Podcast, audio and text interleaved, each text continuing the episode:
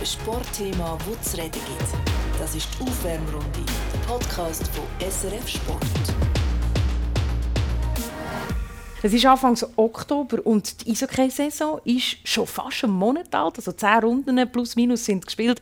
Das ist Grund genug, um in der Aufwärmrunde uns dem Thema Eishockey zu widmen. Und ich freue mich, dass ich zwei Gäste bei mir habe, die ganz, ganz viel wissen über das Eishockey. Einer pfeift, einer trifft. Einer war mal Schiedsrichter, einer ist immer noch Spieler. Herzlich willkommen, Andreas Koch und Reto Suri. Schön sind ihr da. Danke vielmals. Ich habe es gesagt, diese Okay-Saison, rund 10 Runden alt. Und wenn wir jetzt ein bisschen schauen, Reto Suri, der EV-Zug, der Club, wo du beschäftigt bist, auf Position 7, drei Niederlagen in Serie. Was muss man machen, dass man dort wegkommt? Ja, das ist, äh, sind immer die gleichen Sachen über die ganze Saison. Ich glaube, äh, manchmal kommst du äh, gut aus den Startlöchern, kannst ein bisschen profitieren, aber die Phase, wo es nicht so rund läuft, die kommt immer wieder. Ich glaube, für uns auch zum Zurückdenken, letztes Jahr ist die Quali gegen Ende von der Regular Season gekommen, wo wir kurz vor der Playoff vier oder fünf Mal nacheinander verloren mhm. haben äh, auch gewisse Unruhe da gewesen, ja, was passiert jetzt, jetzt geht es denn los und so. Ähm, schlussendlich äh, wissen wir, wie es rausgekommen ist. Wir haben äh, den Schalter gefunden, wir können umlegen ähm, den, dritten, dritten Titel holen in der Vereinsgeschichte. Und äh, ja, jetzt ist sicher noch nicht alles nach Wunsch gelaufen, aber wie gesagt, das sind äh, 10 von glaub, 54 Matches und äh, der Weg ist noch, ist noch sehr lang. Wir müssen äh, sicher noch sehr viel äh, investieren und äh, justieren auch, aber ich bin eigentlich positiv gestimmt, dass wir den Rang wieder werden finden Sag mir mal schnell, wie ist es für dich? Äh, du musst immer noch zuschauen. Du äh, hast, äh, bist immer noch rekonvaleszent von dieser Knieverletzung. Wie ist es für dich? Zuschauen einfacher als mitspielen oder umgekehrt? Nein, ich glaube schon, schon umgekehrt. Aber ähm, durch das, dass ich glaube Ende letztes Jahr Spiel 6 und Spiel 7 haben müssen zuschauen ist es ähm, definitiv einfacher, jetzt in Anführungs- und Schlusszeichen Regular Season Spiel zuzuschauen, ja. als äh, Playoff-Final Spiel 6 und 7. Von dem her, hm. es ist nicht schön, äh, man ist auf dem Weg retour und äh, irgendwie auch die Match schauen jetzt, es gibt mir gleich irgendwie ein Feeling und, und Antrieb zum Zurückkommen. Ähm, von dem her nehme ich das als, als positive Seite mit. Aber ähm, es ist jetzt angenehmer zum Schauen als Ende letzte Saison. Mhm. Nimmt man dann noch Wunder, wie es dir geht und wo genau das du stehst bei, bei deiner Rückkehr, Andreas. Ähm, wir haben jetzt grad, oder Reto hat jetzt gerade gesagt, zuschauen ist schwierig. Du bist äh, nicht mehr als Schiedsrichter tätig, bist lange als Schiedsrichter tätig in der Schweiz von 2013 bis 2018.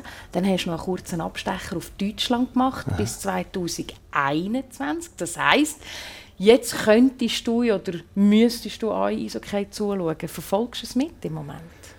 Nicht mehr ganz so intensiv okay. wie früher, ehrlich gesagt. Weil jetzt sind einfach sind ganz andere, oder ganz Haufen andere Sachen ins Leben gekommen und es ist ein bisschen, also es ist immer noch meine grosse Liebe, aber es ist ein bisschen in den Hintergrund getreten. Ähm, sagen wir mal schnell, eben, wenn wir jetzt auf die Tabelle schauen, Genf erst, Ambri 2, Trappi 3, Stand heute, es ist Dienstag Nachmittag. Erstaunt dich das? Ich finde es einfach mega faszinierend und schön, dass auch sogenannte kleinere oder schwächere Aha. Teams plötzlich kommen. Und das ist etwas, was mich immer extrem fasziniert hat. Und vielleicht äh, Bezug nehmend auf die Frage, die du vorher gestellt hast, mich nimmt es noch Wunder, was macht es eben aus, um dort anzukommen, um die Souveränität an den Tag zu legen, mhm. die ihr gezeigt habt letzten, äh, letzten Frühling. Also so das Geheimnis? Ja, so ein bisschen. Ja. Was, was ist Gibt's das Geheimnis von guter Führung oder von guter Teamchemie, um, um dort hinzukommen? Das ist etwas, was mich extrem fasziniert. Ja, ja sag Ja, die, die Frage kommt immer wieder. Ich glaube, es gibt gar keine, es gibt gar keine richtige, richtige Antwort auf das. Also es sind, sind sehr viele verschiedene Faktoren. Ich glaube, einerseits ist es einfach mal grundlegend die Organisation, was sie aufgebaut hat in den letzten Jahren. Ich glaube, wir haben einen Coach, der jetzt äh, ins fünfte Jahr gab mit uns. Wir haben dort sehr viel Konstanz gehabt. Wir haben äh, eine große Gruppe an Spielern, einen Kern in einer Mannschaft gehabt, der können wachsen. Und das gibt irgendwie am ganzen sehr ein familiäres Umfeld. Man hat klar können sehr gute Schlüsseltransfer Transfer dazu holen, aber man hat eine klare Philosophie vom Club her, man hat auch immer wieder Junge reingebracht Und der Kern, das Teamleben ähm, zusammen mit, mit dem Coach, der eben vier Jahre jetzt, oder das fünfte Jahr gab mit uns, ähm, ja, das gibt eine Sicherheit. Und dann ist es natürlich Performance, die du ablieferst, oder? Wir haben sehr viel Erfolg gehabt die letzten Jahre. Wenn du gönnst, ist alles ein bisschen einfacher. Du kommst in den sogenannten Flow, wo im Sport jede Mannschaft oder jeder, jeder Athlet gerne hätte. Und äh, du studierst nicht mehr viel. Du, du machst mhm. einfach, du hast deine, deine Abläufe und es funktioniert und am Schluss kommen die Resultate. Und das ergibt dann wahrscheinlich so ein bisschen die Souveränität in der Summe. Also wenn ich richtig verstehe, Team, ähm, der Flow, das sind eigentlich die grossen Geheimnisse und irgendwie ist es ja gleich nicht so überraschend, oder? Ja, und ich glaube auch Selbstvertrauen, oder? Und, ja. und ich finde es so spannend, eben, das ist ja der Unterschied zwischen Spieler und Schiedsrichter auch, oder? Wenn ein Spieler das Goal nicht trifft, äh, ein bisschen einfach gesagt, dann kommt er raus und man klopft ihm auf die Schulter und sagt, ja, schon gut, nächstes Mal triffst du. Und wenn der Schiri einen Fehler macht, dann wird er auspfiffen, oder? Und das ist so ein bisschen die Frage, du brauchst Selbstvertrauen, um zu scoren. Und bei den Schiedsrichtern wäre es eigentlich das Gleiche, oder auch bei Mitarbeitern oder was auch immer, wenn man das probiert äh, zu übertragen mhm. auf, auf, auf, die Welt draussen, oder? Mhm.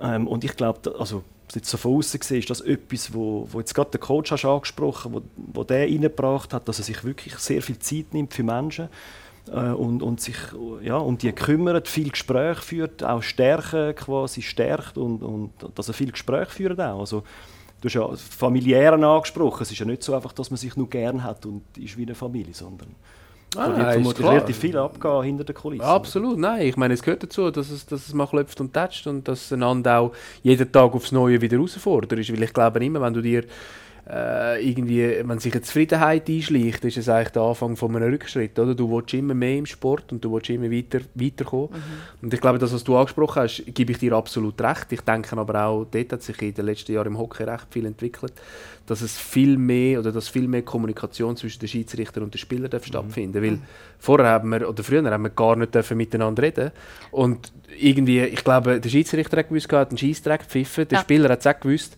aber niemand hat miteinander reden. Ja. Und mittlerweile sind wir eigentlich so weit, dass dann einer kann sagen, hey, ja, ich glaube, es ist nicht richtig gewesen. Oder sie kommen sogar einen Match später und sagen, hey, ich habe das Video nochmal gesehen, es tut mir leid, ich hätte nicht mehr so entscheiden Und das nimmt natürlich mega viel Spannung aus, weil für uns Spieler ist es auch klar, dass das sind auch nur Menschen. Es können mhm. Fehler passieren, ist völlig okay. Aber das Wichtige ist, wie wir für unsere Fehler einstehen müssen, müssen die Schiedsrichter können und die Rechenschaft ablegen. Eigentlich. Und das ist in den letzten Jahren äh, ist, sind rechte Fortschritte passiert. Ich glaube, man kann es immer noch ausbauen, aber ich glaube, das hilft beidseitig sehr viel. Hey, jetzt sind wir gerade in einem extrem spannenden Thema. Jetzt haben wir einen Athleten, Reto Suri, da und wir haben einen ehemaligen Schiedsrichter, Andreas Koch, da. Und jetzt findet der Dialog zwischen euch, zwischen Spieler und Schiedsrichter quasi off Eis hier im Oim Innenstadt, äh, wo wir uns getroffen haben.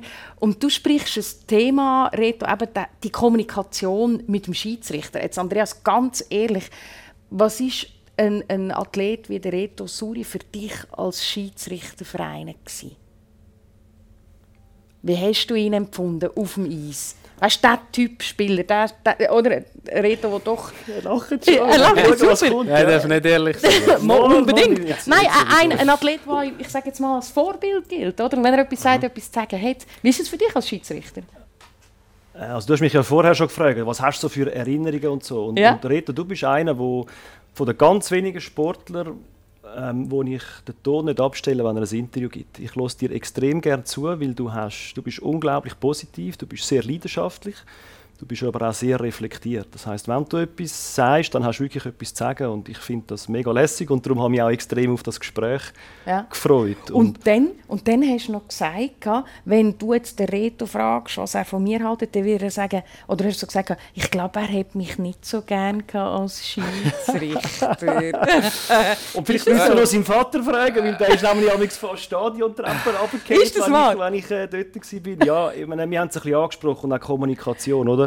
Das ist etwas, was mir mega zum Verhängnis geworden ist als junger Schiedsrichter.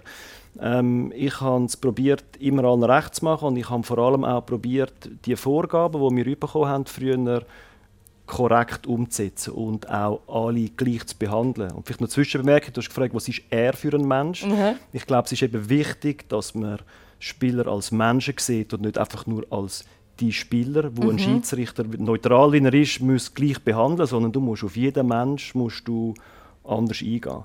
So, also zurück zum, zum Anfang. Eben, es ist mir zum Verhängnis wurde, wir haben nicht kommunizieren, wir haben uns nicht rechtfertigen, eben, wir haben das Reglement konsequent durchsetzen. Da, zu selber Zeit, wo wir uns getroffen haben, im, im Juniorenzeitalter, ist dort die strikte Regelanwendung aufgekommen, wo wir erst recht nicht müssen reinfahren Und das hat natürlich mega viel Emotionen ausgelöst mhm. und auch Diskussionsbedarf. Mhm. Aber eben, man hat nicht diskutieren und, und ich bin immer einer, der an und für sich mega gerne diskutiert hat. Ich äh, bin auch zu meinen Erstliga-Zeiten bin ich nach dem Match oder auch zwischendurch mal unter der Woche mal irgendwo in eine Garderobe reingelaufen, habe mit Spielern und Trainer Video geschaut, um zu schauen, was kann ich besser machen, weil ein Schiedsrichter ist Dienstleister in erster Linie.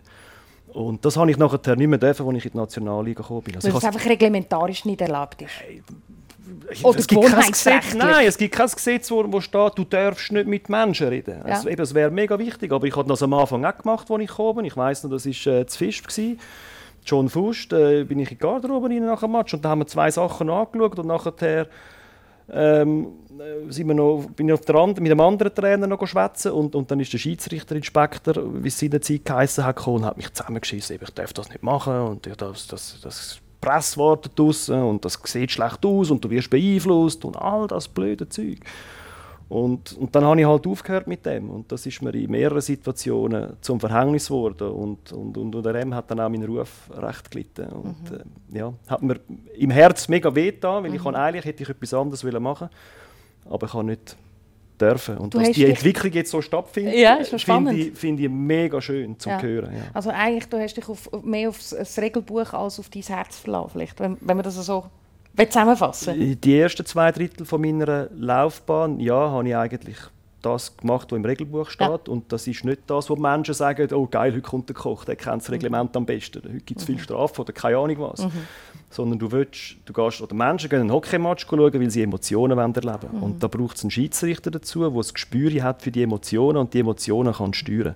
Und das ist für mich das Geheimnis auch im Umgang mit Menschen. Mhm. Und ich glaube, im zweiten Teil von meiner Laufbahn habe ich nachher das Regelbüchlein auf die Seite gelegt, fast nichts mehr reingeschaut und einfach das nach meinem Herz gemacht. Und mhm. das war auch der Moment, gewesen, wo ich das Gefühl hatte, ist viel passiert so im, im Umfeld. Aber ja, eben, vielleicht ja. nicht, ob ihr das wahrnehmt oder nicht. Oder? Wir müssen jetzt gerade ja. fragen. Ich glaube, er hat mich nicht so gerne gehabt, Reto. Diese Antwort muss ich jetzt ja. haben. Also ich muss ja auch sagen, ich, ich habe äh, ich habe mich auch sehr gefreut auf das Gespräch. Aber äh, als ich gesehen habe, dass wir das zusammen machen dürfen, habe ich gedacht, eigentlich ist es sehr interessant. Weil eben, wir kennen uns schon viel früher. Also wir kommen plus minus aus der gleichen Region. Also ja. er hat mich schon als Junior gepfiffen und ja, ich glaube, da muss ich auch von mir selber sagen. Viele Leute sagen mir, es ist nicht äh, der gleiche Mensch in der Ausrüstung rein, wie er neben dem Eis ist. Oder? Und das ist sehr leidenschaftlich und sehr emotional und das ist auch sicher etwa die, etwa die überbordet, weil ich einfach, einfach verbissen bin und ich habe ich, ich auch heute, ich habe nicht gern, ich verliere nicht gern, ich mhm. will gewinnen und ich mache alles dafür und wenn dann irgendwie das Gefühl hast, du wirst benachteiligt, dann manchmal kommt es dann, brodelt es ein bisschen darüber aus, oder? Klar, mit dem, mit dem Alter wird man auch irgendwo ein bisschen reifer. Ja. Magst du dich noch an eine Situation erinnern, weißt du, wo du auf dem Eis gestanden bist, der, der Koch hat pfiffen oh, das und... sind so viele. Jetzt, äh, ja, ich Danke, dass du aus. gesagt hast. Nein, es ist so. Aus, ja. so Nein, ganz ehrlich, so bleiben irgendwie, du vergisst ja das nachher. Ja, ich meine, okay. ich bin ja generell, oder ich glaube, ich kann von mir sagen, ich bin kein, kein nachtragender Mensch, es geht wieder vorbei äh, in diesen ja. Situationen. Und eben, ich meine, schlussendlich, jetzt kannst du vielleicht da sitzen und darüber lachen, es ist blöd gesagt Juniorenhockey, oder? Aber ich meine als Junge mhm. auch, du bist dort, du, du willst liefern, du willst dich zeigen, du willst oder? Rauf, ja. du willst Profi werden, du kämpfst für deinen Traum und, und du investierst so viel.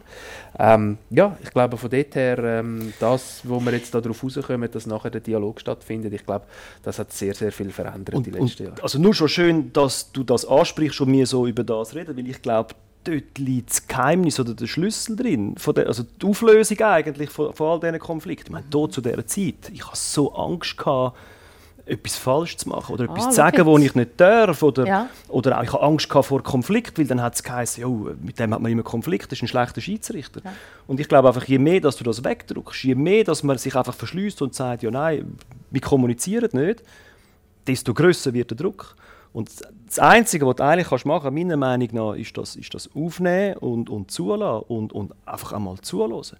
Oder wenn man einen Trainer täubelt an den Banden, oder? Es gibt ja ganz viele, die einfach anfahren und, und sagen, bist, bist ruhig, sonst musst du auf die Tribüne oder, oder, oder sich irgendwo verstecken. Ja.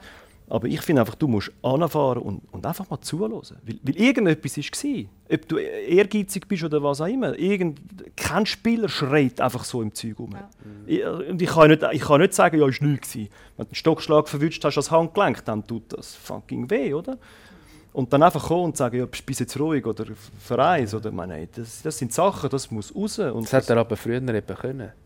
Was das, das hast du eben nicht dürfen diskutieren. Aha, das ist eben genau ja, der ja, Punkt. Das ist so. Ich das macht dich hässlich. Das macht, das macht dich richtig verrückt, hässlich. Ja. Das, das, das staut sich dann nachher auf. Das ist genau so, genau so ein Punkt. Halt, ja, das ist einfach, jetzt, Heutzutage, wenn ich über die Sachen rede, dann äh, auch über, vielleicht kommen wir noch auf die Situation oder nicht, ähm, äh, was war, äh, seinerzeit in Ambri oder, und der Polizeischutz das Stadion verlassen. Ja. Ähm, wenn, ich, wenn ich heutzutage mit Menschen über die Situationen reden, dann sagen sie, oh, wow, das geht ab hinter der Kulisse oder hinter der Fassade oder eben in, die, in deinem Inneren. Also, aber, aber wenn, wenn, das, wenn das gerade thematisierst, dann möchte ich unbedingt hören, gehen wir nochmal zurück äh, zu dem Spieltag in Ambri, ja. das Spiel.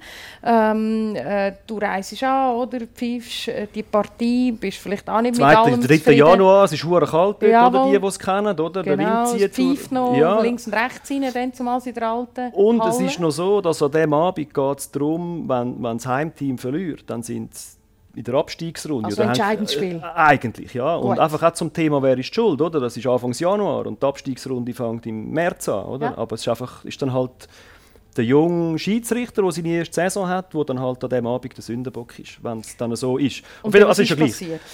Das Spiel ist an und für sich recht gut gelaufen. 30 Sekunden vor Schluss gibt es eine Situation, wo sich zwei packen. So ein bisschen. Und eben, das mhm. dürfen wir. Das ist ein Mannensport. Ja. Nicht wie Fußball, sondern da darf man sich so ein bisschen einmal anlangen zwischendurch. Und mein damaliger Chef hat gesagt, in solchen Situationen, wo das Spiel laufen lassen, das ist, das ist keine Strafe, weil sonst würde das immer passieren, kurz vor Schluss. Das war 2-2 zu diesem Zeitpunkt. Ähm, also lasse ich das Spiel weiterlaufen, ich fahre an dieser Situation vorbei, denke noch insgeheim, cool, oder? das ist jetzt gerade das, was mein, mein Chef mir gesagt hat, mach das. Und dann schießt Davos 30 Sekunden vor Ende von dem Spiel in doppelter Unterzahl das entscheidende Goal und besiegelt da äh, die Abstiegsrunde für Ambri. Für Ambri. Ja. So, und, und das ist natürlich auch das. Das ist ein hoch emotionaler Moment. Oder? Das ist alles, was sich kumuliert hat, bis dorthin explodiert nachher. Und da haben die Fans nachher 40, 50 Minuten lang haben die Abfall abgerührt. Oder? Also die, die das Stadion kennen, das alte, das war am Hang. Gewesen, oder? Da sind Leute hinein Steine holen oder haben Güsselkübel abgerührt, so Metallkübel, alles wüst ist zu fliegen gekommen. Es hat Menschen gegeben auf dem Eisfeld dort in dieser Situation. Und, das, und wo bist du zu diesem Zeitpunkt? Ich war im Schiri-Kreis und, und also physisch im Schiedsrichterkreis, aber in Gedanken, ich, meine, ich bin noch bei der Situation gewesen, mhm. und ich habe mir überlegt, ja, also ich habe das Richtige gemacht, aber wieso reagieren jetzt die da alle so? Äh, gleichzeitig ist der Paolo Ducca, dort mal Captain, zu mir gekommen. Er hat, hat Antworten wollen und ich habe eben das Gefühl, ich, ich, ich, darf, dem, ich, ich darf da nichts sagen. Ähm, weil der geht nachher zum Trainer, der geht zum Sportchef, Sportchef geht zu der Presse. Äh, gleichzeitig hast du Davos auf der anderen Seite, der Druck macht und sagt, du, äh, Andi, Zeit, oder? Äh, was machen wir jetzt da? Gehen wir Garderobe, spielen wir weiter, brechen wir ab? Und mhm. äh, meine erste Saison habe ich mir überlegt, ja, bin ich noch tragbar nach so einer Situation? Also einfach ganz einen Haufen so Bilder. Gell, und das Spiel wäre noch 30 Sekunden oder so gegangen? Nachher, Kurz. ja, genau. So. Und, ja. und also einfach, wir müssen das ein bisschen abkürzen da, oder? und ich habe nachher eben müssen unter Polizeischutz das Stadion verlassen und wir sind dann irgendwo in die Berge gefahren, dort haben sie mein Auto versteckt und von dort aus bin ich heimgefahren. So, und im Nachhinein, aber das Ganze ist vor allem so explodiert, weil ich mich dort schlecht verhalten habe. Die Leute fragen mich immer, ja, würdest du würdest wieder gleich entscheiden? Ja, ich muss, weil das ist gemäß Reglementen so. Mhm. Aber was ich total falsch gemacht habe, ist die Reaktion nachher. Ich habe mit niemandem geschwätzt. Ich ja. bin völlig eiskalt dort gestanden, so paralysiert oder ja, einfach wie ohnmächtig dort gestanden. Die Linesmen haben probiert, Spieler wegzudrücken, die Antworten haben wollen. Und, und je mehr das, das passiert ist, desto mehr ist das Publikum gekommen. Ja. Das ist auch wieder Druck und Gegendruck. Oder du probierst etwas wegzuschieben, dann kommt es noch viel mehr auf dich. Also das Publikum dort hat fast so müssen reagieren und, und das ist für mich ähm, das ist für mich der Punkt wo ich gesagt habe, wenn ich heil aus dieser Situation rauskomme, möchte ich die Sachen anfangen anders machen. Und dann kommt eben ein anderer mega schwieriger Punkt ins Spiel, ähm, dieses Umfeld. Es ist mega schwierig, einfach wenn du eine Erkenntnis hast für dich selber, ist das gut und recht. Aber wenn du in einem Umfeld bist, wo dich immer wieder zurückholt, wo immer wieder sagt, nein, du darfst nicht, du darfst nicht mit den Trainer reden, du darfst nicht mit den Spielern reden, du darfst das und das und dieses nicht machen, dann wird es mega schwierig, dich zu verändern. Und das verreist dich fast. Mhm. Reto, wenn ja. du jetzt dem Ganzen zuhörst, ist das nicht mehr zu wundern? Weißt du noch, als, als Spieler, ist einem das bewusst? was sich da der Schiedsrichter quasi aufhaltet. ich kann mich jetzt schlecht entschuldigen, aber ich nein, nein, die Empathie das ist auch nicht... kannst du natürlich in dem Moment nicht aufbringen, oder? Ja. Weil Klar, nein, als Spieler, absolut. du hast ein Liebling an, du spielst gegen den Gegner, du bist auswärts oder daheim, hast äh, das Publikum gegen dich oder mit dir, je nachdem, in dieser Situation verhaltest du dich und du willst als Spieler das Beste für deine Mannschaft, oder? Also mir ist am Schluss egal, Hauptsache er entscheidet am Schluss für uns und wir sind mit einem weh ja. anstatt mit einem weniger oder irgendwie mhm. der Entscheid kommt für dich. Ich meine, das, ist, das gehört am Schluss dazu, aber in dieser Situation selber machst du dir natürlich nicht die Gedanken und ja. in diesen Emotionen nachher auch äh, gehst du natürlich nicht im Bus, fahrst heim und denkst, wie kommt doch jetzt der Schiedsrichter heim, oder? Sondern okay. äh, dann gehst du nachher das Zeug anschauen und schaust nochmal, ja, ist es richtig gewesen oder haben wir recht gehabt, weil wir uns ungerecht be äh, behandelt gefühlt haben oder was auch immer. Dann musst du das irgendwie verarbeiten, oder? Das ist äh, die, die Gedanke. Es geht, da gar nicht, es geht da gar nicht um Mitleid oder irgendwas. Ich brauche das Mitgefühl gar nicht. Für mich ist das äh, einfach eine sehr wichtige Erkenntnis gewesen ja. in dem Moment und das hat einen unglaublichen Einfluss gehabt nachher auf mein vor allem auf mein privates, persönliches und berufliches Leben, weniger auf Schiedsrichterleben, aber ähm, mit diesen Erkenntnissen dort und darum nochmal ist es so schön zu sehen, dass es jetzt in eine ganz andere Richtung geht. Weil hätte ich mich dort richtig verhalten, dann wäre das alles gar nicht passiert. Dann hätten wir eben können einfach nur darüber reden, ist es richtig oder falsch und das wäre mhm. gut gewesen. Und mhm. Ja. Mhm. Du hast jetzt ein Erlebnis, ein, ein eindrückliches, finde ich, von außen gesehen, ein eindrückliches Erlebnis geschildert. Äh, Stichwort eben Polizeischutz, damit du überhaupt rauskommst. Kennst du so eine Situation, Rita? Also hast du auch schon müssen, äh, ja, Hilfe in Anspruch nehmen, dass du irgendwo rausgekommen bist? Ja, hat es sicher auch schon gegeben äh, an gewissen Orten. Ähm, ja. Glücklicherweise relativ selten, aber es hat es sicher auch schon erlebt. Ja. ja also das heisst in einem anderen Stadion und dass ja. man dann ich äh, als Club, als ja, Mannschaft rauskommt? Das heisst, musst warten und dann müssen sie das Zeug absperren und dann Taschen im Bus und dann irgendwie mit Polizei irgendwie Seitenstraße weg bis zur Autobahn oder so. Das hat es auch schon gegeben. Weißt du noch wo? Also weißt, ich, ich, frage dir nachher, warum ich auf die Frage komme. Ja. So, so Tessin, Welsch, Deutschschweiz? Äh, im Tessin und in der Deutschschweiz. Okay. Ich frage darum, weil, weil du kommst ja ur ursprünglich äh, von, von Kloten, als Junior bist du bei Kloten gewesen, und nachher hast du, ich sage jetzt mal so ein bisschen wie ein Tour de Suisse gemacht. Du bist äh, im Welschen gewesen, du bist bei, bei Genf gewesen, du bist nachher äh, wieder in der Deutschschweiz gewesen, im Tessin bist du auch noch kurz gewesen. Sag mal schnell, ähm, was sind die grössten Unterschiede in der Eishockey-Mentalität? Ja, ich glaube, Eishockey-Mentalität in dem Sinn nicht. Ich glaube, der Unterschied liegt für mich in der Mentalität generell der Leute. Und ich mhm. glaube, das ist das, was sich dann irgendwo ein bisschen widerspiegelt. Äh, die Lebensphilosophie ist komplett anders in diesen Regionen. Und für mich ist das das, was dann irgendwie auch irgendwo in den Sport hineinfließt, wo du halt im Alltag gewisse Muster oder so siehst, die dann auch Sinn machen, wieso das eine jetzt dort so ist wo, wo äh, an anderen Orten anders war. Mhm. Aber ich glaube, das macht auch, äh, das macht auch irgendwo unser Land ein bisschen aus, mit diesen mit ja. verschiedenen Ecken. Und ich bin sehr dankbar, habe ich eigentlich alle Ecken während meiner Karriere dürfen kennenlernen, jetzt nicht nur als Ferienregion, sondern als wirklich in einem Arbeitsumfeld, wo du mit einer Familie dich irgendwie integrierst und schaffst und dich an eine neue Kultur irgendwo gewöhnst. Und Sprichst Genfer? Wo, du, wo du auf Genf Ja, auch die zwei Jahre in Lugano. Ich meine, ja. die sind noch spezieller gewesen, weil halt einfach Corona noch dazugekommen ist und, und ich finde, wie, das ist so schwierig zu werten, weil äh, die Corona-Situation hat für alle Menschen alles auf den Kopf gestellt. Also auch wenn du daheim in deinem Umfeld warst, äh, ist es das Gleiche gewesen, wie ich, wo eigentlich etwas Neues angefangen habe und mich dort reingestürzt habe und alles ist anders gekommen, als du es ausgemalt hast, oder? Also von dem her. Und Genf äh, ist klar auch nochmal noch mal zehn Jahre Retour, natürlich in einem ganz anderen Alter, mit ganz anderen Prioritäten, von dem her, das ist, äh, ist eine mega coole Zeit gewesen. Ja. Was ist dort in Genf so gegangen? Ja. Leute, die schmutzigen Geheimnisse ja, ja. Nein, es ist klar, was ich, was mit ein, mit 22 glaube ich in Genf gewesen, plus minus, wenn es mir recht ist. Ja. Ja, nein, wir hatten, wir eine mega coole Truppe, gehabt, mega guten Mix. Äh, ähm, schon mal sehr dankbar generell, dass ich eigentlich perfekt Französisch können lernen mit mit diesen Jungs, die hatten. Das war Deutschschweizer und Welsche bunt durchmischt und die meisten Deutschschweizer, die da waren, schon sehr lang. Die haben perfekt Französisch können, also haben alle können übersetzen.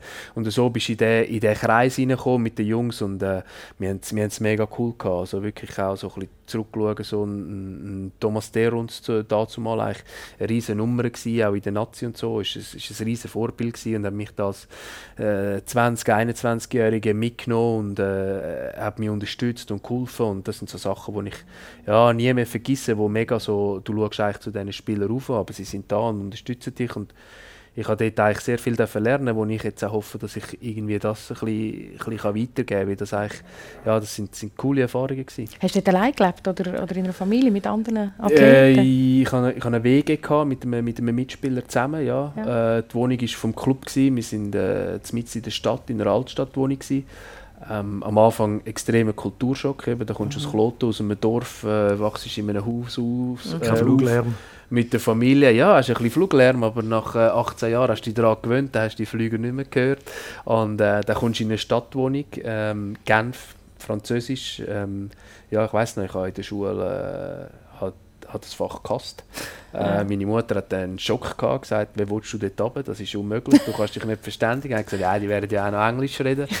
so einfach ist es dann nicht gewesen. Sie haben dann schon sehr auf Französisch beharrt, aber äh, nein, sensationelle Zeit gewesen, Schön. mega cool, extrem viel ja. können lernen und unglaublich dankbar für die ja. Zeit. Ja. ja wir hören, die Kommunikation ist alles. Es ist so. Das, das so. haben wir vorher schon von Andreas gehört. Ähm, Frage an dich als Schiedsrichter. Weißt du, hat es Unterschied gemacht, ob du im Tessin ähm, pfiffen hast, ob du in der Deutschschweiz oder hat man, hast du nicht gross jetzt, äh, die Unterschiede Das gemerkt? ist halt schön als Schiedsrichter, gell? du kommst regelmäßig überall an. Ja, ja. Was halt dann wieder das andere ist, ich komme immer nur für einen Tag dort an oder für einen Match. Das heisst, ich erlebe die Kultur der Menschen nicht so hautnah. Mhm. Aber es ist einfach, es ist mega schön gewesen, ja, einfach die, die unterschiedlichen Emotionen und Stadien und so regelmäßig mhm. zu besuchen. Das ist mhm. wirklich etwas mega lässiges. Gewesen. Emotionen, ähm, etwas, was natürlich ganz, ganz wichtig ist in dieser, in dieser Sportart. Und Andreas, ich finde es schon noch spannend, du hast vorher äh, die Situation in, in Ambri erzählt. Ich möchte mal noch auf eine Situation eingehen, wo wir äh, im Archiv auch noch entsprechenden Ton gefunden haben. Ich, ich gebe einfach mit, HC Davos gegen Ambri eine Situation, wo du im Zentrum gestanden bist bei einem Entscheid, das ist von uns so oder von SRF Sport so zusammengefasst worden. Nach dem Seitenwechsel diese Szene, da wo Hütter Lindbeck will die Scheibe blockieren, lässt sie wieder los, blockiert wieder. Das darf er aber nicht mehr tun, da nicht in Bedrängnis. Zwei Minuten Strafe wegen Spielverzögerung. Ich sehe es dir an, es rattert und du hast ein Schmunzeln. Warum? Ich bin mega froh, dass ihr diese Szenen ansprechen, weil vorher haben wir über Ambri geredet, das ist ja wieder Ambri genau. Davos, ja, lustigerweise. Ja, richtig, einfach in der anderen Konstellation. Genau, und es hat wieder ein entscheidendes Goal gegeben, das mal aber auf die andere Seite. Also ausgleichende Gerechtigkeit ein paar Jahre später. Nein, ähm, schau, eben hier, in Ambri, habe ich das Richtige gemacht und mich falsch verhalten. Ja, und hier? Und ich musste unter Polizeischutz das Stadion verlassen. In dieser Situation habe ich, mich, also habe ich, den, habe ich den falschen Entscheid getroffen, bin aber nachher angestanden und habe gesagt, sorry, ich habe einen Fehler gemacht. Mhm. Also ich habe kommuniziert. Und das war der grosse Unterschied. Und am, am Tag, nach, nachdem ich mich entschuldigt habe, haben eigentlich sämtliche Schweizer Tageszeitungen über das berichtet. Das ist richtig. Aber ja. es ist nicht mehr um den Koch gegangen und nicht mehr um den Fehler, sondern es ist um die Lösung gegangen. Und das ist eben das, wo wir ran müssen. Und ich glaube, da darf sich das Hockey noch ein bisschen entwickeln, meiner, meiner Meinung nach, dass man eben einfach wirklich viel, viel mehr kommuniziert. Weil es geht immer um die Lösung. Ja, niemand will da, kein Mensch will sich schlecht fühlen. Ja, wir, wollen, wir wollen uns gut fühlen, wir wollen weitergehen, wir müssen immer das Beste rausholen. Und der Reto hat es vorher gesagt, wir, wir, wir, lernen voneinander. Wir, wir müssen uns austauschen. Ich muss doch wissen, wie sich Spieler verhalten in bestimmten Situationen. Und spannend war ja auch noch, wenn ich, wenn ich da mit diesen Mannschaften diskutieren Die haben zum Teil untereinander Lampen bekommen, weil der Verteidiger hat gesagt, ja, aber ich muss doch Druck machen auf den Stürmer. Und der Stürmer hat gesagt, ja, aber ich muss doch die Scheiben abdecken. Ja, was dann haben die selber nicht mehr so recht gewusst, ja, was jetzt gilt. Und, und dort müssen wir ankommen, dass wir, dass wir uns viel mehr über solche Sachen ähm, unterhalten, zum, zum Lösungen können. Wer hat recht, warum und vor allem dann noch entsprechend kommunizieren, warum das in dem Moment einfach dann auch als Schiedsrichter einen Entscheid fällt. Da, ich habe das Gefühl, ich habe etwas gut. Ich habe mich so lange auch mit dieser Regel auseinandergesetzt ja. und bin der Erste, der sie angewendet hat. Ja, Darum hat es eben auch entsprechende äh, Publicity gegeben ja. nachher und als ich das gesehen habe nach dem Match, ich habe wirklich ich habe nicht geschlafen in dieser Nacht. Dort. Ich weiss noch, wir waren mit der Familie in Davos oben, gewesen, haben das Zimmer gebucht und sind wandern am nächsten Tag. Und ich bin fast eingeschlafen dort, das Jakobson ab, weil einfach eben nicht geschlafen, immer dem Zeug studiert und ja, aber ich glaube, es gibt nur eins. Und vor dem haben eben auch viele Menschen Angst. Anstehen und sagen, Fehler gewesen. Jawohl, anstehen und äh, sagen, es ist ein Fehler, äh, etwas verarbeiten, mit der Situation umgehen. Reto, das hast du auch müssen festlernen ähm, Ende letzte Saison mit der Verletzung. Ähm, wenn, können, können wir zurücklassen? Also, weißt, löst das noch etwas aus bei dir, wenn, wenn die Situation los ist, wo du dich dort verletzt hast? Hören? Ja. Nein, wenn ich nicht hören, wie es Knie knackt, dann nicht. Nein. Also. Hoppla, das war ein Unfall. Da hat sich Suri übel verletzt bei diesem Zusammenstoß. Oh, Reto Suri, das hat wehgetan.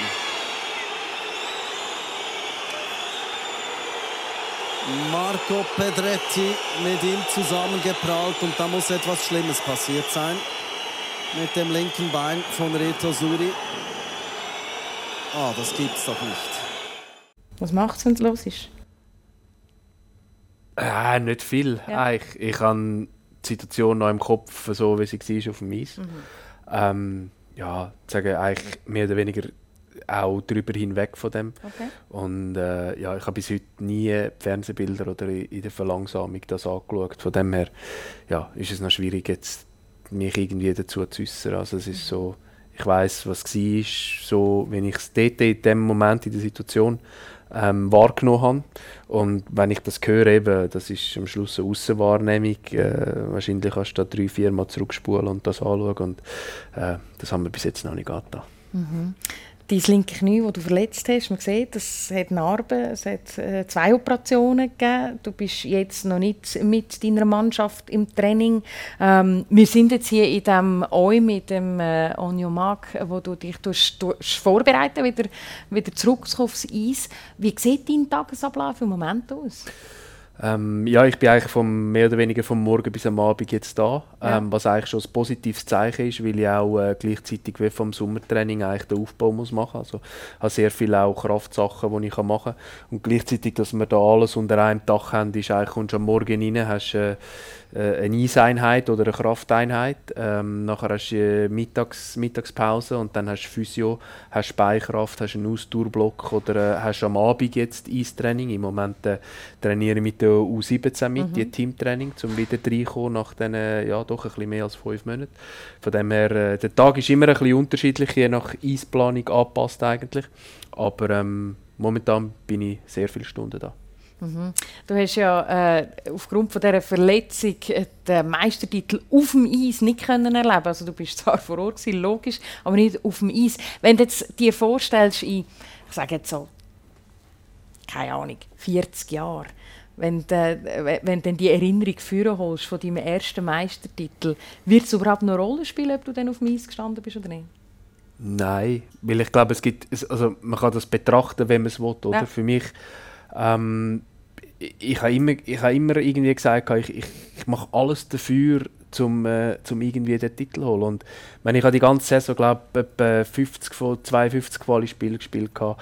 Ich habe in den Playoff äh, die Mehrheit der Spiele, ich war zwar vorher schon, schon leicht verletzt gewesen, wo ich glaube zwei oder drei Matches verpasst habe. Und äh, ja, nachher kommt die Szene, wo ich gewusst habe, äh, es ist vorbei. Und äh, wir haben dann das auch so glaub, kommuniziert, den Tag nachher, dass es mhm. eigentlich vom Tisch war, dass man gewusst hat, was ist, auch intern. Und trotzdem bin ich wie, äh, ich habe genau die gleichen Sachen mitgemacht, wie wo ich gespielt habe. Also ich bin am Morgen in die Garderobe, ich habe ein Meeting gemacht, ich bin äh, mit diesen Jungs Kaffee trinken, ich bin mit diesen Jungs in die Sauna gesessen, ich bin mit diesen Jungs äh, im Whirlpool gewesen, ich bin mit denen zu Mittag essen. Also das Einzige, was ich nicht mehr machen konnte, ist einfach außen aufs Eis. Aber ja. der ganze Rest, die Ritual, die sich ergeben, habe ich genau gleich mitgemacht. Und am Schluss, äh, wo der Moment kam, ist, wo wir nochmal haben können reingehen, die Ausrüstung anlegen, um nachher in der Ausrüstung raus aufs Eis und den Pokal entgegennehmen, äh, wenn ich nachher wieder zurückschaue. Klar wird das immer bleiben, du wirst immer an die Verletzung zurückdenken, das ist klar, aber das Ganze, der ganze Outcome, äh, vor allem in dieser Zeit, denn es ist jetzt schon viel, viel grösser als, als das, was mit dem Knie passiert ist, weil es einfach der grösste Traum war, wo du alles investiert hast, mehr oder weniger deine ganze Karriere dafür gekämpft hast, dass das in Erfüllung geht, ist eigentlich unbeschreiblich. Der Andreas Koch ist in den Startlöchern. Ja, darf ich da dazu etwas sagen? Also, wenn du das erzählst, wirklich komme Hühnerhaut ja. über. Und da möchte ich einfach noch ganz schnell eine Lanze brechen für die Schiedsrichter. Weil in dieser Situation, du weißt genau, was kommt. Also das, was du erzählt hast, in dem Moment, du weißt das. Du weißt, dass die Saison fertig ist für den Spieler, dass das etwas mega Schlimmes ist.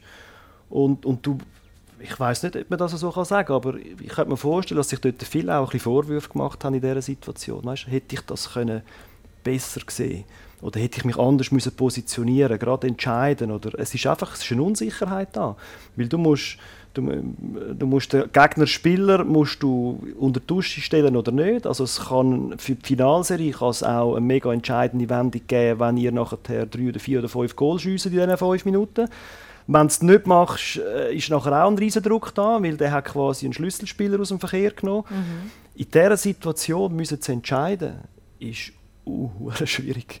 Und, und, und einfach, dass sich die Leute da draussen dem auch ein bisschen bewusst sind, äh, kein Schiedsrichter macht extra Fehler oder, oder übersieht etwas extra oder gibt eine Strafe extra nicht oder macht das irgendwie leichtfertig, weil du weißt, was kommt. Und das ist, das ist mega schwierig. Ist dir das als Spieler bewusst? Ma, nein, eben, wie gesagt, ich habe hab Bilder nie angeschaut, ich habe nie Wiederholung gesehen. Ah, es ist passiert. Ich meine, ich ja. kann es eh nicht mehr ändern. Die Situation oder? Ist, äh, ist, manchmal ist es klar und dann mhm. ist es etwas anderes. entscheiden, äh, für mich ist es ganz klar gewesen, dass er sicher muss duschen muss. Ähm, alles andere liegt dann auch weniger in der Schiedsrichtermacht nachher, oder? Das mhm. ist ein mhm. Review von äh, PSO und, und alle Leute dahinter, wo dann die Schiedsrichter eigentlich weg sind. Also für mich, glaube ich, in dem Moment äh, haben die Schiedsrichter alles richtig gemacht mhm. und äh, mhm. so viele mich mag erinnern, haben die fünf Minuten, glaube ich, nicht einmal wirklich einen Einfluss gehabt. Also ich glaube, wir haben nicht einmal können Profit schlagen daraus leider. Mhm. Ähm, wenn ich dir jetzt zuhöre, und da gebe ich Andreas völlig recht, eben das Früherteil, wenn man so, wenn man so das, wenn das Erlebnis erzählt bekommt, ein Erlebnis, wo, wo eigentlich nur ein Sportler kann haben, wo die wenigsten außen dran überhaupt wirklich so nah dürfen dran sein. Ganz ehrlich als Schiedsrichter, also ich meine, du hast das Erlebnis wie nie. Weißt du, von dem Meister, von dem Titel, von dem, hey, wir, Jungs, wir haben es geschafft. Was hat dir ein gutes Gefühl gegeben? Kleinigkeiten. Zum Beispiel? Ähm, einfach, wenn es ein, ein lässiger Match war. Also das eine ist natürlich klar, bei der Grossen, der Nazi A, oder wenn du international unterwegs bist, ja. einfach wenn, wenn das Stadion voll ist und es Choreos gibt oder, oder irgendwie äh, Spieler auf 30 Quadratmeter Trickli machen, schneller wie die Großmutter mit der Lismanadel, oder? Ja. Das sind so Momente, wo ich einfach denke, es ist einfach äh, es ist geil, da zu sein. Ja, andere zahlen mhm. Eintritt für das und ich stehe da neben dem Reto und kann ihm bei der Arbeit zuschauen. Das ist etwas, was mich mega befriedigt hat. Mhm. Dann sind es, ähm, dass Leute gekommen sind und gesagt haben, hey, es war schwierig heute oder auch, wir haben verloren, aber hast es gut gemacht. Und hast du nicht mal noch sogar einen Entschuldigungsbrief bekommen? Ja, in einem meiner ersten Matches als zwölfjähriger Schiedsrichter ja, ist ein Trainer ausgerastet und der hat mir nachher einen fünfseitigen handgeschriebenen Brief geschickt und das ist etwas... was ist da drin ja. gestanden? Ja, einfach eben, wie seine Situation war und dass es mega leid tut und was er auch in mir sieht und, und, und für die Zukunft. Also wirklich hat sich mega schöne Gedanken gemacht. Mhm. Der Kurt, Nachnamen sage ich nicht, aber ich denke wirklich äh, sehr, sehr häufig an Kurt, ja, immer noch. Das ist einfach wirklich ein Vorbild in ganz vieler Hinsicht. Ja. ja. Äh, du hast ja dann, äh, Andreas, äh, noch gewechselt. Äh, ja. Du bist äh, auf Deutschland gepfiffen für zwei Saisons. Was sind ja. so die grössten Unterschiede? Gewesen? Oh, das ist etwas, was die Leute immer fragen. Das ist Hast du eine Antwort noch drauf? Oder? Also die Leute wollen wissen, ja, wie ist das Hockey dort? Gell, DL ist, nicht so, ist halt schon nicht wie in der Schweiz und so. Und ich habe es ich mega lässig empfunden, ja. aber es ist halt auch immer gell, persönliches, äh, pers wie ich als Persönlichkeit gerade zu Weg bin oder was für eine Mondphase das ist oder keine Ahnung was. Mir hat es extrem Spass gemacht dort. Ähm, es ist, wenn ich das vielleicht so kann sagen, es ist in der Tendenz dort ein bisschen härter und in der Schweiz ist es ein bisschen schneller und chaotischer, aber ich kann nicht sagen. Also, mhm. Wenn die Nationalmannschaften gegeneinander spielen, dann ist es immer extrem knapp. Ja.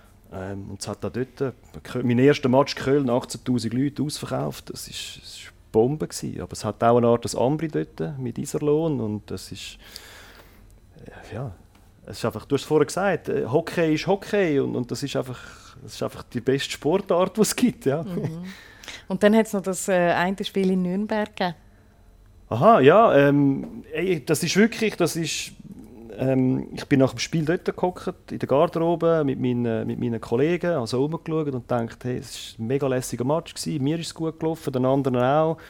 Gute Truppe war da und ja, das wäre jetzt so wenn das der letzte Match wäre, dann würde ich nehmen. Und dann, was ist passiert? Und dann ist Corona gekommen und es war der letzte Match ja. und der liebe Gott hat entschieden, dass jetzt der Andi etwas anderes macht in Zukunft. Ja. Und das ist total okay so, ja. ja aber jetzt bist du nicht mehr als Schiedsrichter unterwegs. Ähm, du hast viele andere Geschichten, die dich umtreiben. Unter anderem bist du auch als, als Coach unterwegs, hast eine Familie. Äh, vermisst du es okay? Ganz ehrlich, nein. Also ich, ich geniesse das sehr, wenn ich zurückschaue. Ich kann auch, es gibt ja viele, die nicht aufhören können oder die nachher Mühe haben, in ein Stadion reinzugehen und so. Ich gehe pro Saison gehe ich vielleicht zwischen 5 und 10 Matches schauen, so wie früher mit dem Papi ab und zu. Jetzt aber einfach halt entspannter. Ähm, es, ist, es ist mehr ein Genuss jetzt. Ja, und, und, und es ist einfach, ich kann ich habe die letzten drei, vier Jahre von meiner Laufbahn habe ich probiert, jeden Match zu geniessen. Es hätte immer fertig sein als Schiedsrichter. Du weißt nicht, wenn du mal eine Verletzung hast. Ja. Ich habe das sehr bewusst genossen und ich habe immer gewusst, dass es nie schwierig wird für mich zum Aufhören. Und, mhm. ja. Du bist natürlich noch bei weitem nicht so weit reden, oder? Also das mit dem Aufhören und so. Ähm, kannst du dir vorstellen, dass ich so kein jemals vermisst weil du es einfach nicht mehr machst? Aus Spielersicht, ich denke, es gibt gewisse Punkte, die sicherlich nie mehr werden so sein, wie sie jetzt sind. So in dieser Gruppe rein, das Garderobenleben, ja. ähm, die Gemeinschaftssachen, die du hast. Ich glaube, die, das bin ich mir aber jetzt schon bewusst, dass das, das wird es nie mehr geben. Also von dem her, mhm. das habe ich immer sehr geschätzt und das, das genieße ich auch. Von dem her, das wird etwas sein, aber nichtsdestotrotz denke ich, wenn es dann mal so weit ist, ähm, dann gibt es auch wieder eine, eine, neue Challenge und eine neue Herausforderung und dann gehst du auch dort wieder her und, und das wird auch wieder positive Sachen mit sich bringen, wo dann einfach ein bisschen, ja, Open Mind musst haben und, und dich dem annehmen. Also mhm. ich glaube, es wäre gelogen, wenn ich jetzt würde sagen, ich würde nichts vermissen. Ähm, da wird sicher ein paar Sachen geben, aber ich glaube, das wird sich auch wieder ausgleichen mit den neuen Sachen, die werden kommen. Mhm. Ähm, dass man sich Gedanken macht in meinem Alter, glaube ich, ist auch nichts als, als legitim. Aber ähm, ja, ich äh, bin jetzt natürlich logisch mit dem Fokus 100% bei dieser Verletzung und will das nochmal überwinden, weil äh, das wollte ich nicht, dass das meine letzte Aktion war auf Schweizer Eis. Mhm. Wenn darf man dich wieder auf Eis erwarten? Ist sehr schwierig zu sagen. Ähm, möchte mich eigentlich jetzt öffentlich auch nicht äußern. Ich bin sicher, ähm, ich begebe mich auf Zielgerade. Es geht immer besser. Aber ähm, wenn ich eins gelernt habe, ist, äh, dass es äh, eine Achterbahnfahrt ist. Meistens, wenn es einen Schritt vorwärts geht, geht es nachher wieder eine, zwei Retour, dass du wieder zwei, drei führen kannst. Also von dem her ist es schwierig zu einschätzen. Es kommt immer besser. Äh, vom Knie her auch ist es sehr gut. Ähm, momentan mit der U17, ich hoffe bald mit der U20 und äh, bald dann mit unseren Jungs und äh, dass es dann so weit verhebt, dass es wieder lange zum Spielen. Mhm. Es ist ein wahnsinnig spannender Austausch mit euch beiden. Ähm, wir haben einen Spieler in dieser Aufwärmrunde, wir haben einen Schiedsrichter in dieser Aufwärmrunde. Ich möchte zum Schluss vielleicht noch so ein bisschen äh, herausfinden, was der eine vom anderen denkt.